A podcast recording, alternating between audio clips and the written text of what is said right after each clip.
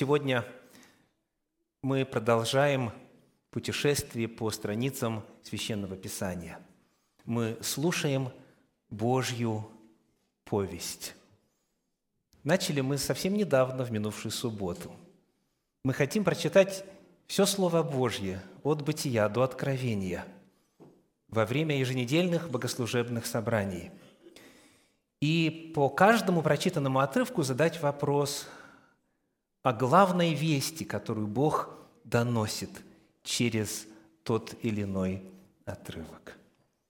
Сегодня перед нами Божья повесть, двоеточие, две генеалогии. Четвертая и пятая глава книги «Бытие». Безусловно, в этих двух главах содержится очень много информации, и нам не охватить все в рамках моей короткой проповеди. Но задавая вопрос о главной вести, которая несет четвертая, которую несет четвертая глава и пятая, мы посмотрим на две генеалогии. Итак, начнем. Бытие, 4 глава, 13 стих, 4, 13. «И сказал Каин Господу, наказание мое больше, нежели снести можно». 14 стих. «Вот ты теперь сгоняешь меня с лица земли, и от лица твоего я скроюсь, и буду изгнанником и скитальцем на земле, и всякий, кто встретится со мною, убьет меня». После того, как Каин стал братоубийцей, совершил первое убийство на земле, между ним и Всевышним происходит разговор, во время которого Каин произносит слова, уже знакомые нам по третьей главе. Что здесь повторяется? Какой глагол, какая концепция, какая идея? Скрыться. Большое спасибо. Третья глава, стихи 7 и 8 говорят – и открылись глаза у них обоих, и узнали они, что наги, и шили смоковные листья, и сделали себе опоясание. И услышали голос Господа Бога, ходящего в раю во время прохлады дня, и скрылся Адам и жена его от лица Господа Бога между деревьями рая. Грех производит желание держаться от Бога подальше – Позже Иисус Христос скажет, всякий, делающий зло, желает остаться во тьме. Он не идет к свету, чтобы не обнаружились дела его. Каин говорит, я намерен скрыться от лица Господня. Та же самая мысль, которая была у Адама и Евы, родителей Каина, когда они согрешили. Но, как мы все прекрасно знаем, нет такого места на земле, или во всей Вселенной, где можно было бы от Господа спрятаться. И это подобно, на, подобно тому, как дети играют в прятки, маленькие детки. Что они делают? Да, они с легкостью прячутся, закрывают глаза. Я готов, я спрятался. Ищите, да? От Бога спрятаться невозможно, но грех, он зарождает в человеческом естестве держаться подальше, уйти, уйти с глаз долой, из сердца вон, чтобы не напоминало Божье присутствие о вине, о грехе, о беззаконии.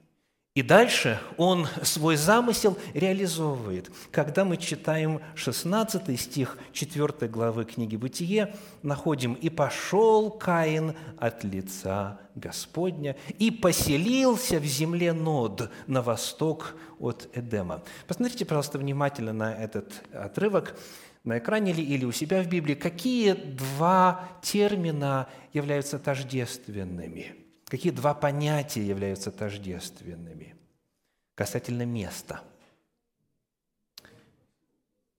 Земля Эдем – это понятие тождественно чему? Фразе «лицо Господа». То есть сказано, что Каин пошел от лица Господа в другое место, соответственно, оставил Эдем. Эдем был местом Божьего лица. Термин «лицо Божье» в Библии означает Божье присутствие. Там, где Он являет себя, и там, где Ему поклоняются. Мы знаем из 4 главы, что было место, где жертвенник стоял, на котором и Каин, и Авель принесли свои дары. Вход в Эдемский сад, где ангел Херувим стоял, Херувимы, если точнее, согласно оригиналу, это было место, где поклонялись Господу. И вот Каин берет и переселяется, он физически перемещается в пространстве, уходит на восток для того, чтобы больше не служить Богу, чтобы не находиться там, где призывают имя Господне. Лицо Господне, место Божьего присутствия на земле сразу после грехопадения – это Эдем. Итак, Каин, как мы видим, избирает вектор своей жизни, берущий начало от Бога и движущийся в прямо противоположном направлении. Направление жизни Каина от Бога, в противоположную сторону, подальше от Бога, подальше от Божьего присутствия. Каин становится родоначальником первой генеалогии, которую мы изучаем сегодня. Кто родоначальник второй генеалогии? Книга Бытие, 4 глава, 25 стих. «И познал Адам еще жену свою, и она родила сына, и нарекла ему имя Сиф, потому что, говорила она, Бог положил мне другое семя вместо Авеля, которого убил Каин». Еще один сын рождается в семье Адама и Евы. Его назвали Сиф – и то, что Священное Писание рассказывает нам о его появлении, очень значимо. Здесь очень важная весть в этом 25 стихе содержится. Ну, прежде всего, возможно, вы запомнили, когда мы читали современный перевод, вместо звучания имени Сиф, как звучало в переводе? Шет. Шет.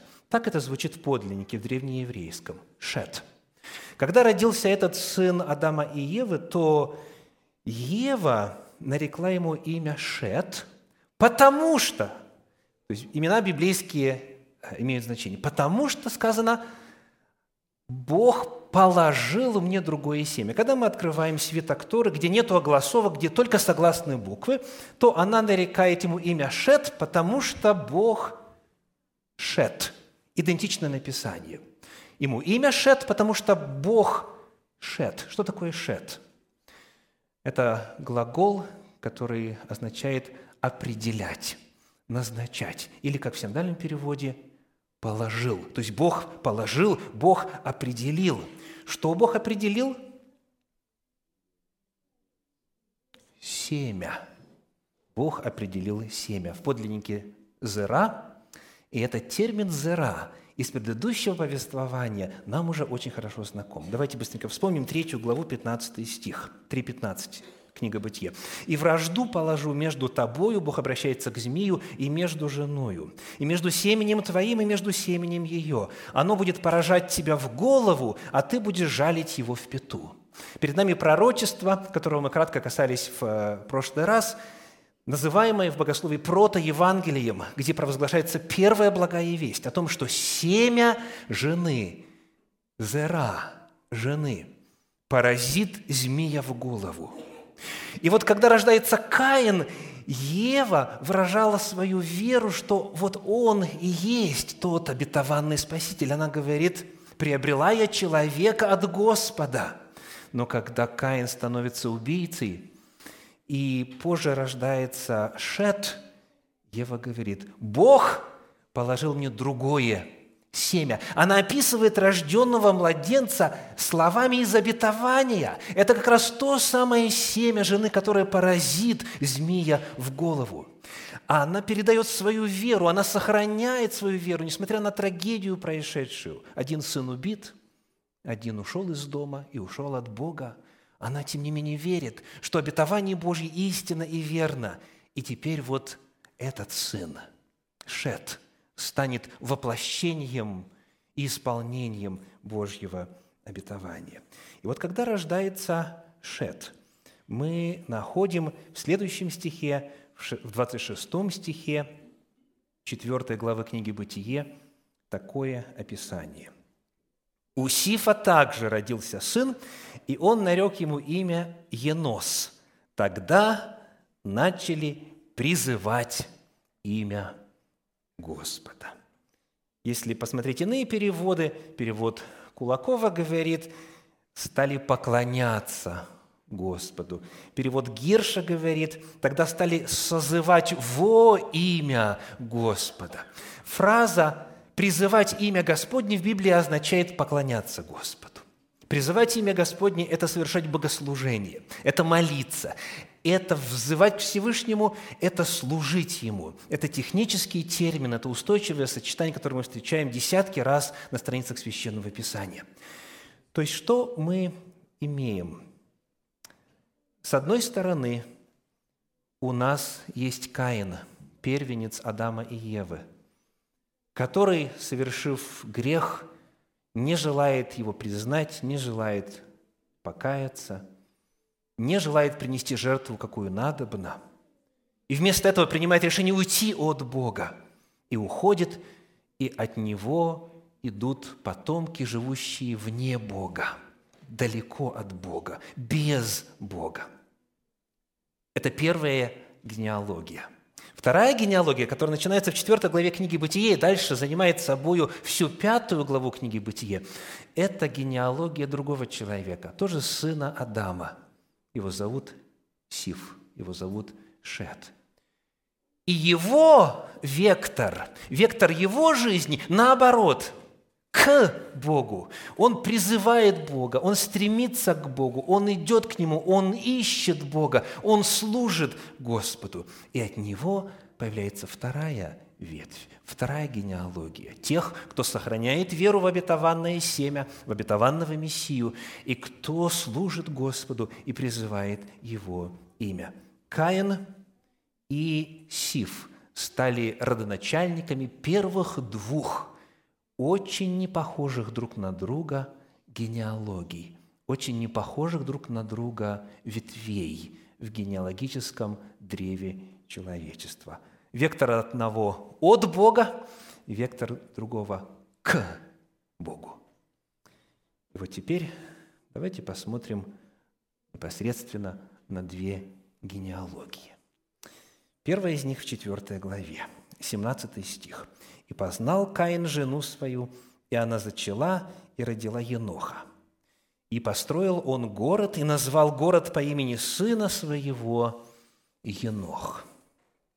Что в этом отрывке сообщается нам об устремлениях, об идеалах и о смысле жизни Каина и нарождающихся у него потомков?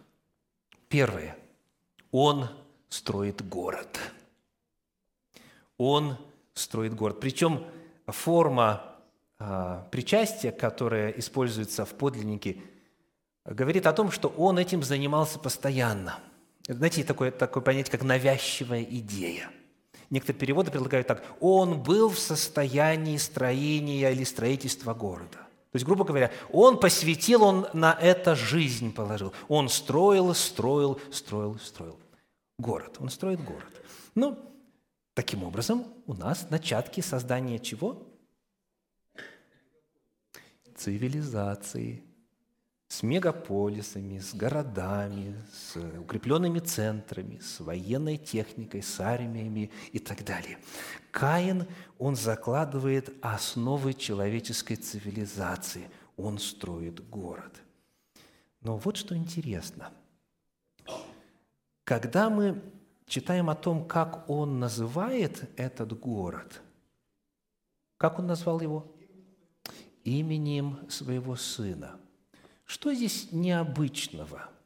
Скажите, до этого, когда мы вот встречаем глагол «кара» – «называть» в подлиннике, в древнееврейском, что раньше называлось? И кто раньше что называл? Первая глава. «И создал Бог свет, и назвал свет днем, тьму ночью. Потом в следующий день было создано то, и назвал Бог так. Потом к этой творческой деятельности, к деятельности наименования, а всякое имя, повторим, отражает суть явления, суть бытия той или иной личности и так далее. Адам теперь называет. Адам называет всех животных. Потом Ева называет. Все это обозначение именем Божьего творения, всего, что от Бога, все, что Бог дает. А здесь впервые в истории неодушевленный объект получает название. И имя получает нечто, что является не Божьим творением, а творением рук человеческих. Более того, мы с вами уже читали, что когда родился Шет, начали призывать имя Господне. Призывать в оригинале тот же самый глагол «кара».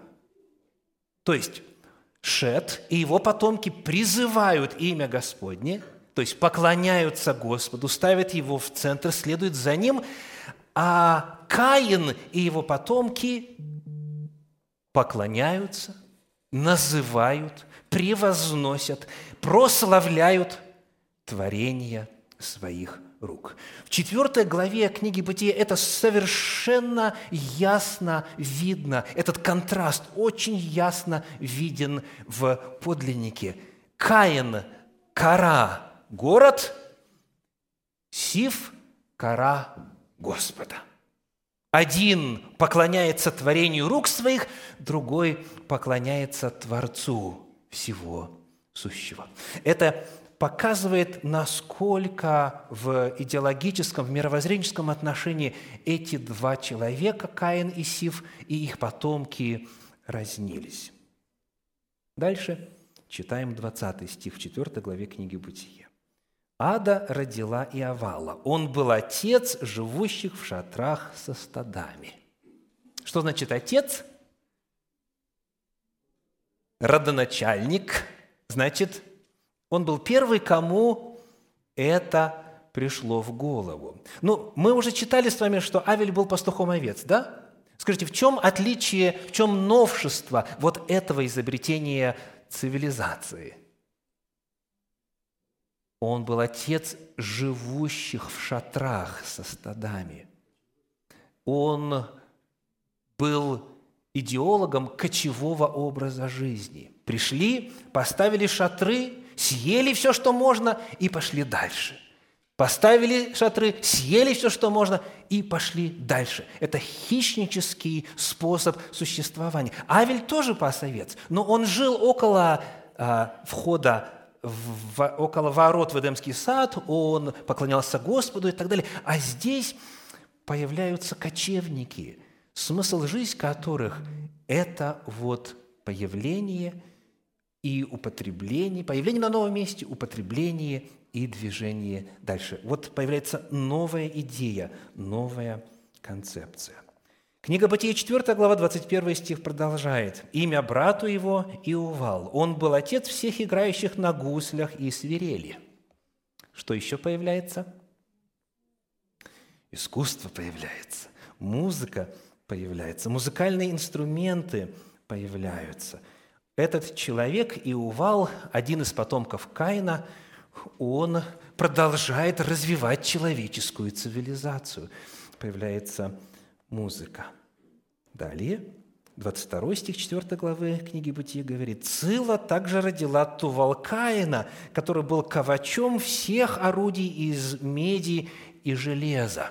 Цивилизация продолжает развиваться. Появляется что?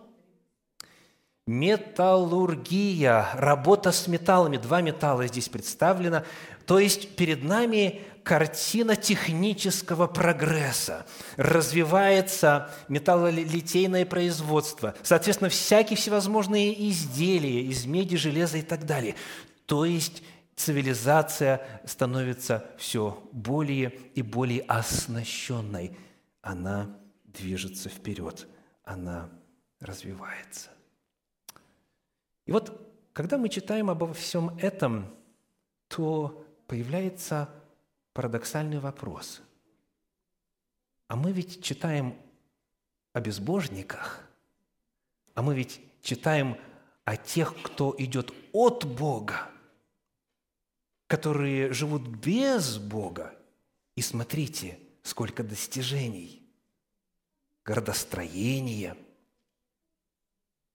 музыка, металлургия, новый формат бытия и так далее, и так далее. И когда мы изучаем историю человеческой цивилизации, большинство учебников именно на это обращают наше внимание. Согласны? То есть, что в каком веке кому удалось достичь.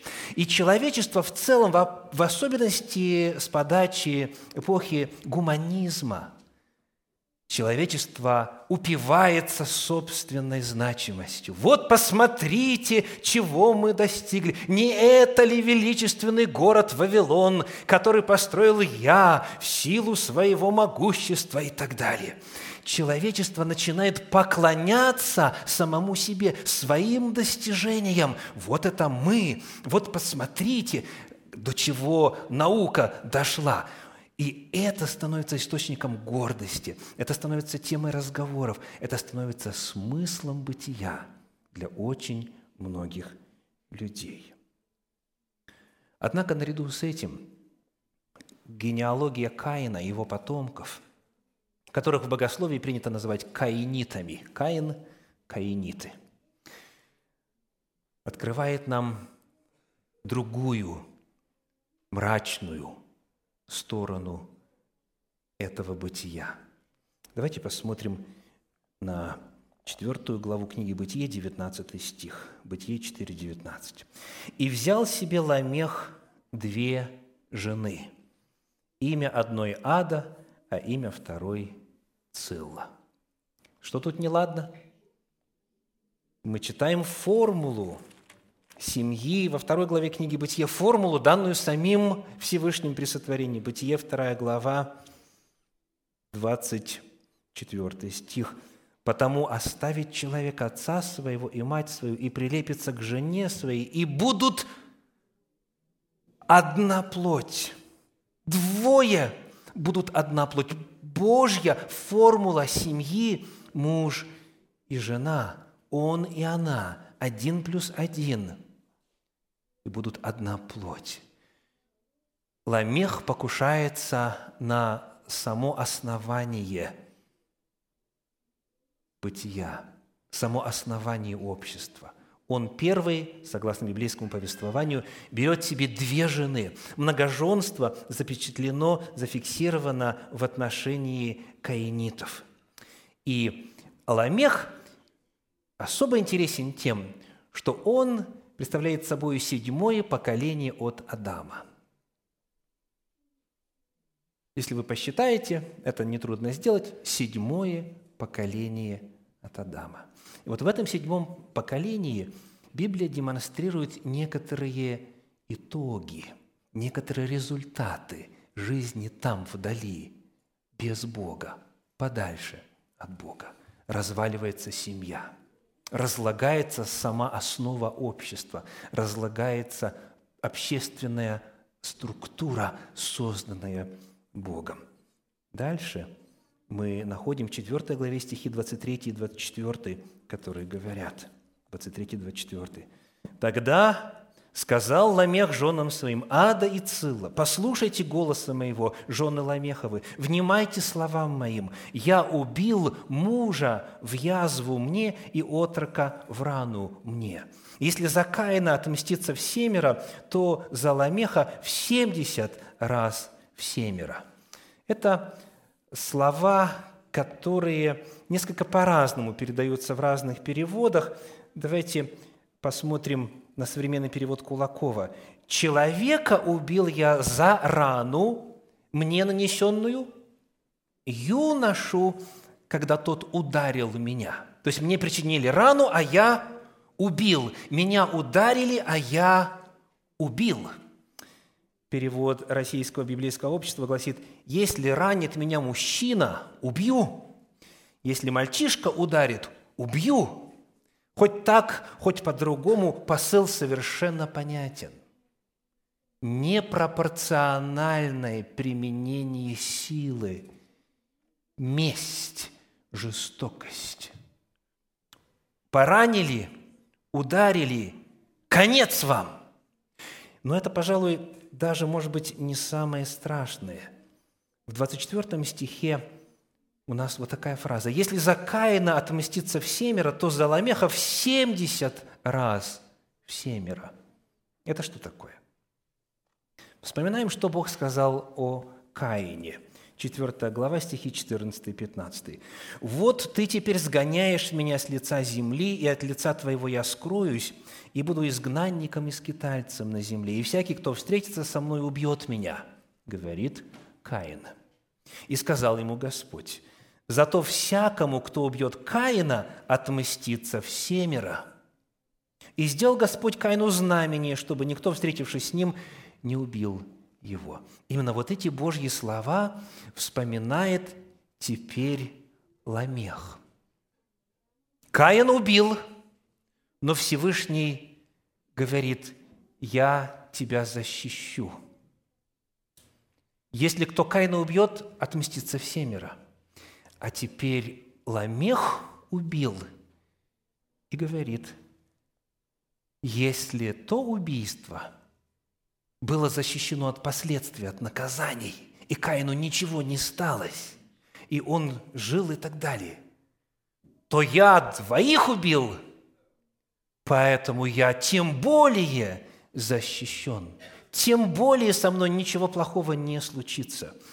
Это бахвальство, это уверенность в безнаказанности, причем, дорогие, что интересно, со ссылкой на Божье Слово – он здесь цитирует Божье Слово.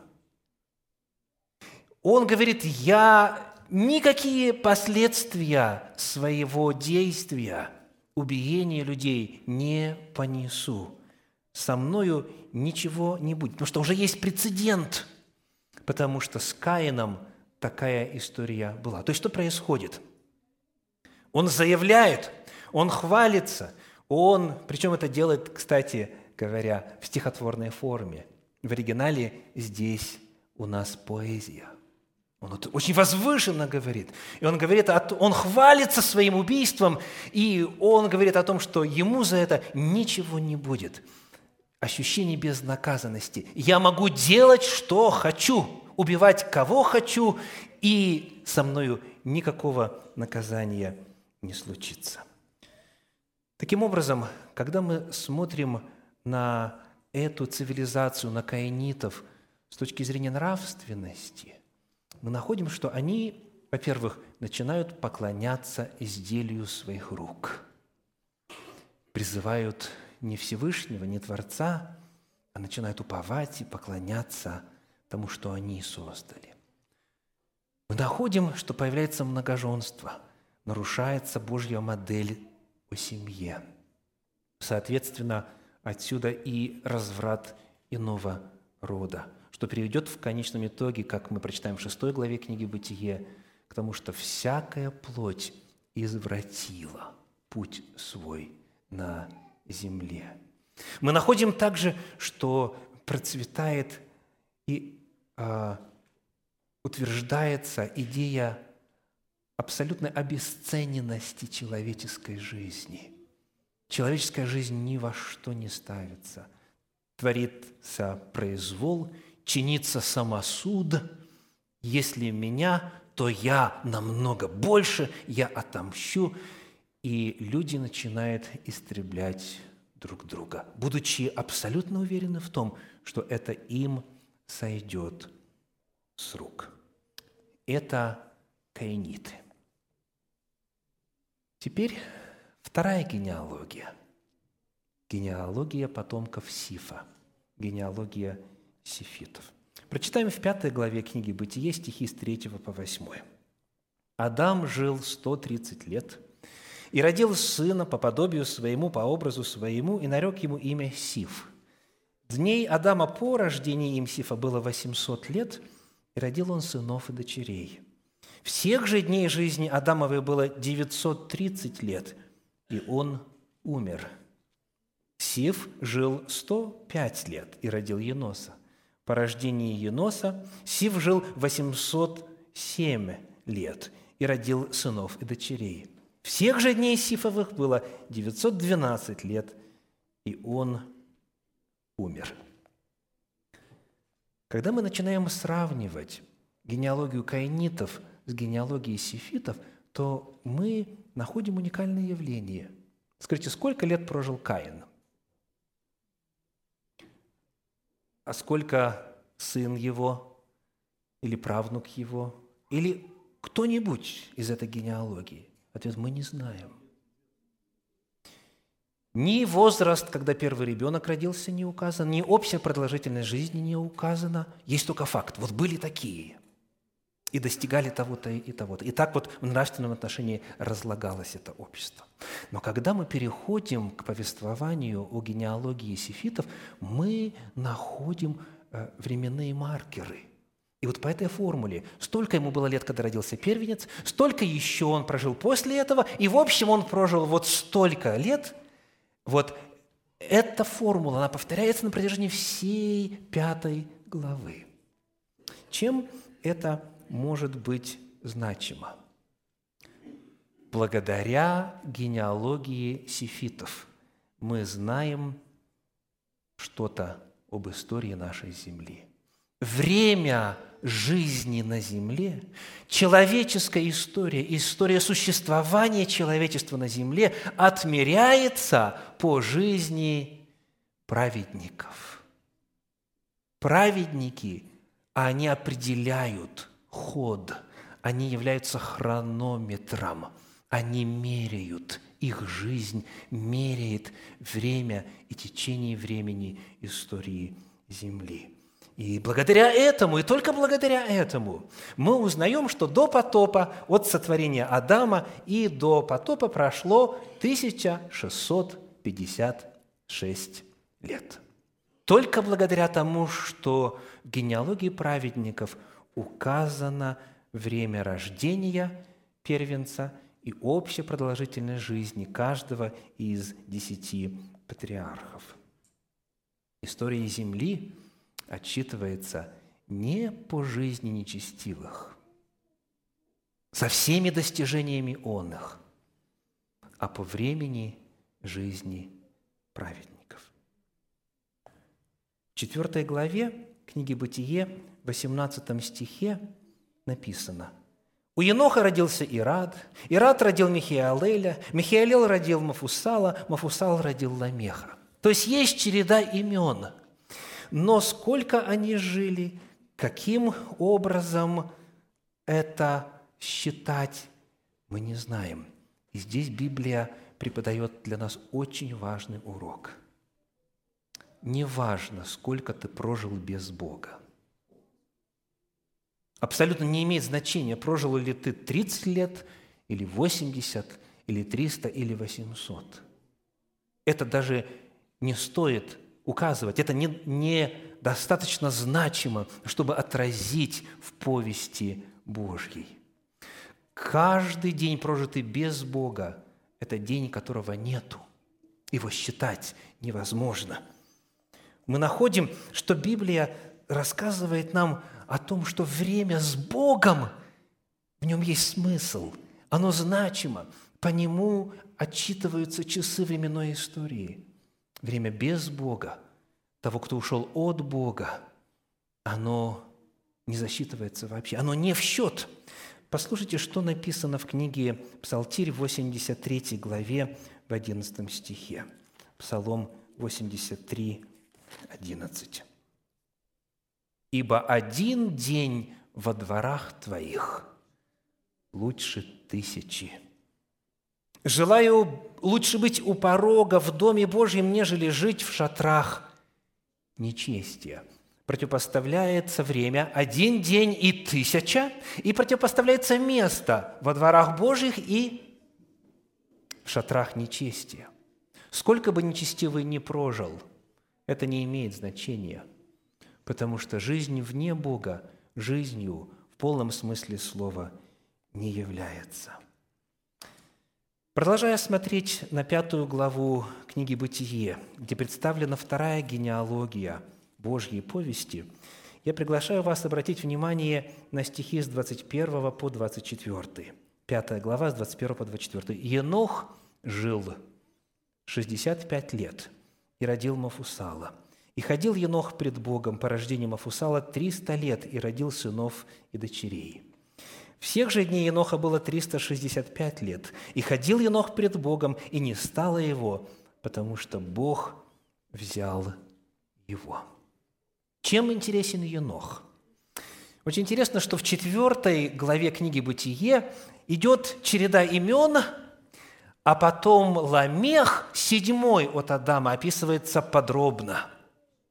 То же самое в пятой главе книги «Бытие» идет череда имен, сопровождаемая продолжительностью жизни, а вот Еноху, седьмому от Адама, уделяется больше времени. Священный текст обращает наше внимание – на то, что в седьмом поколении нечестивых кое-что происходило, и в седьмом поколении праведных кое-что происходило. То есть эти два человека были современниками. И Библия, Божья повесть обращает наше внимание на то, что в их жизни происходило нечто совершенно разное. Итак, что характеризовало жизнь Еноха? Одна фраза повторяется дважды – ходил Енох пред Богом. Эта фраза по-разному передается в разных переводах. Перевод РБО говорит его жизнь шла с Богом. Перевод Кулакова «Енох жил в тесном общении с Богом». И у нас яркий контраст с каинитами. Те уходят от Бога, стараются держаться подальше, и Бог показывает, к чему это приводит. А эти, наоборот, призывают Бога, идут к Нему – и Бог показывает, что происходит в седьмое поколении сифитов, богопоклонников. Что же происходит? Бог взял его. Бог взял его. Позже в послании к евреям в 11 главе стихах 5 и 10 мы читаем следующее. Евреям 11 глава, 5 стих. «Верою Енох переселен был так, что не видел смерти, и не стало его, потому что Бог переселил его, ибо прежде переселения своего получил он свидетельство, что угодил Богу. Енох приближался к Богу, ходил с Богом, жил с Богом на земле и ходит и живет с Богом доселе. Он был переселен. Куда переселен? Читаем ниже, в 10 стихе 11 главы послания к евреям. «Ибо он ожидал города, тут речь идет об Аврааме, но все эти свидетельственные вере, у них была одна цель, как сказано в этой же 11 главе послания к евреям, «Ибо он ожидал города, имеющего основание, которого художник и строитель Бог». Он стремился, дальше написано, к небесному. Енох вошел в город Божий. Он был переселен в самую развитую цивилизацию во всей Вселенной. Тот город построил сам Господь, художник его и строитель его сам Господь. Он переселился в тот город, где не было никаких издержек греха, не было никаких и доселе нет и не будет никаких последствий греха. Книга Откровения рисует этот город так, 21 глава, стихи со 2 по 4. И я, Иоанн, увидел святой город Иерусалим, новый, сходящий от Бога с неба, приготовленный как невеста, украшенная для мужа своего. И услышал я громкий голос неба, говорящий, «Се скиния Бога с человеками, и Он будет обитать с ними. Они будут Его народом, и сам Бог с ними будет Богом их. И отрет Бог всякую слезу с очей их. И смерти не будет уже» ни плача, ни вопля, ни болезни уже не будет, ибо прежнее прошло. Две генеалогии. Одна в седьмом поколении захлебывается в своих грехах и приходит до состояния, когда сказано «все извратилось», «все разрушилось», «все сгнило изнутри». Другая заканчивается актом вознесения, переселения Еноха с этой земли в небесную цивилизацию, где все гармонично, где все красиво и, главное, где нет никаких последствий греха. Божья повесть – две генеалогии – каиниты и сифиты. Сегодня перед нами тот же самый выбор. Вы идете к Богу или от Него? Появляется ли искушение спрятаться от Божьего присутствия? Знаете, что священный текст с самого начала очень ярко раскрыл перед нами конец одного и второго пути. Потому призываю каждого из вас, задумавшись, проанализировав свою жизнь, задать вопрос, куда я иду? И услышать Божью весть, которую Он однажды передал через пророка Иеремию. Остановитесь на путях ваших, рассмотрите, расспросите, где путь добрый, и идите по нему, и найдете покой душам вашим. Аминь.